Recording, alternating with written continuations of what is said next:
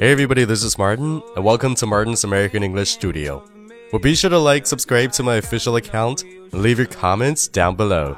Can I give you everything? You know I wish I could. 哎，最近我在看英语视频的时候，总是能听到一个词 mesmerize，m e s m e r i z e，mesmerize。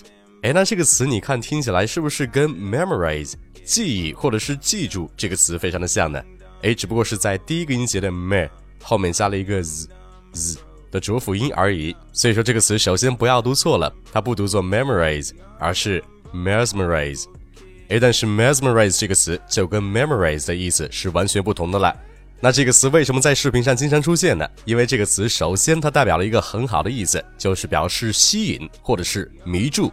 那其实也就等于 f a s c i n a t e fascinate。哎，那第二点，我觉得这个 mesmerize 它读起来特别的顺畅，有一种一气呵成的感觉。不信你就自己读一下试一试，mesmerize，mesmerize，你看看是不是你已经被这个 mesmerize 给迷住了呢？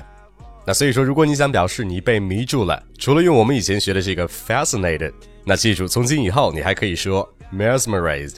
那比如我被这个故事给吸引住了，就可以说 I was mesmerized by the story.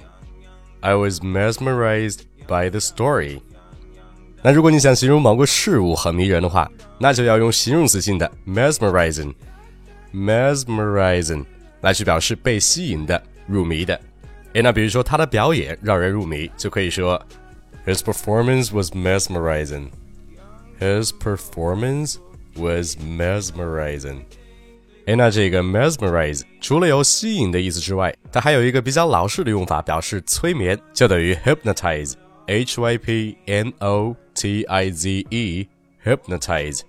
那现在几乎家家户户都有电脑了，那电脑这东西也成了孩子们的新玩具。那比如说有一个小家伙玩电脑玩的就像被电脑的屏幕催眠了一样，简直要着了魔，那你就可以说，The child was mesmerized by the computer screen。The child was mesmerized by the computer screen。这小家伙就像被电脑屏幕催眠了一样。Alright，所以说今天的 mesmerize 这个词，我觉得无论你在什么场合都有可能会用得上。So I'm pleased to memorize this word, mesmerize。那更多地道、有趣、有营养的美语学习内容都在我的微信公众号“马丁柳美语工作室”。没关注的你赶紧去关注。如果你关注了，也请你一定要多多分享，让更多的人知道马丁柳美语工作室。Or that's it. Talk to you in the next one. Peace.